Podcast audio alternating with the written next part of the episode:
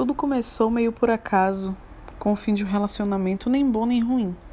Coisa morna, como costuma se dizer. Na época, o Orkut era referência em rede social e as comunidades davam o que falar. Eis que um dia, por curiosidade, solicitei a minha participação em uma com o seguinte título: Lésbicas de Salvador. Não sou lésbica, mas sempre vi no corpo feminino algo fascinante. Ele é delicado, bonito, convidativo e sempre me rendeu boas fantasias. Meu pedido foi aceito, e eis que eu era a mais nova participante da comunidade.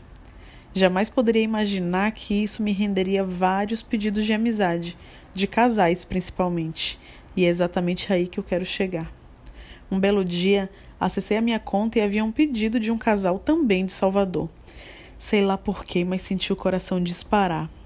Sabe aquela sensação que temos quando somos crianças e nos pegam fazendo alguma coisa errada? Pois então, o que eu senti foi algo mais ou menos assim. Aceitei o pedido e iniciamos uma conversa que durou meses até eu criar coragem de permitir que o primeiro encontro acontecesse. Nesse meio tempo, nos falamos por telefone, por e-mail, descobri que ela tinha a mesma profissão que eu, além de vários outros gostos em comum. Um belo dia, marcamos em um domingo, dia em que não costumo sair, e eles vieram me buscar em casa. Parecia que já nos conhecíamos há muito tempo. Em momento algum ficou aquele clima chato e a mensagem subliminar de que você tem a obrigação de ir para a cama com a gente. Tudo aconteceu de maneira natural e foi muito, muito, muito prazeroso. Fomos para a casa deles em clima de descontração e Ana foi a primeira a entrar no banho. Enquanto isso, eu e Diego esperávamos no quarto. Em algum momento, ele se sentou ao meu lado e tocou minha perna. Estremeci. Não havia mais o que conversar, e à medida que íamos nos beijando, eu pensava: será que ela vai se importar se nos pegar aqui? Ela saiu, não se importou, e quando apareceu no quarto estava usando apenas um roupão de seda branco. Chegou perto, sentou na cama e o marido pediu com voz firme: Se beijem. Nunca havia beijado uma mulher e fiquei impressionada com o imenso desejo de fazê-lo. Sair da rotina e se libertar do rótulo de heterossexual pode ser prazeroso. E eu confesso, é. Ela estava cheirosa, a pele macia e o roupão, sabendo que estava ocupando o lugar errado, resolveu ceder deu para ver os seios firmes e rosados.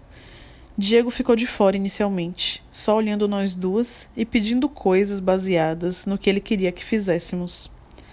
Nunca havia beijado mulher alguma. Fazer sexo oral muito menos.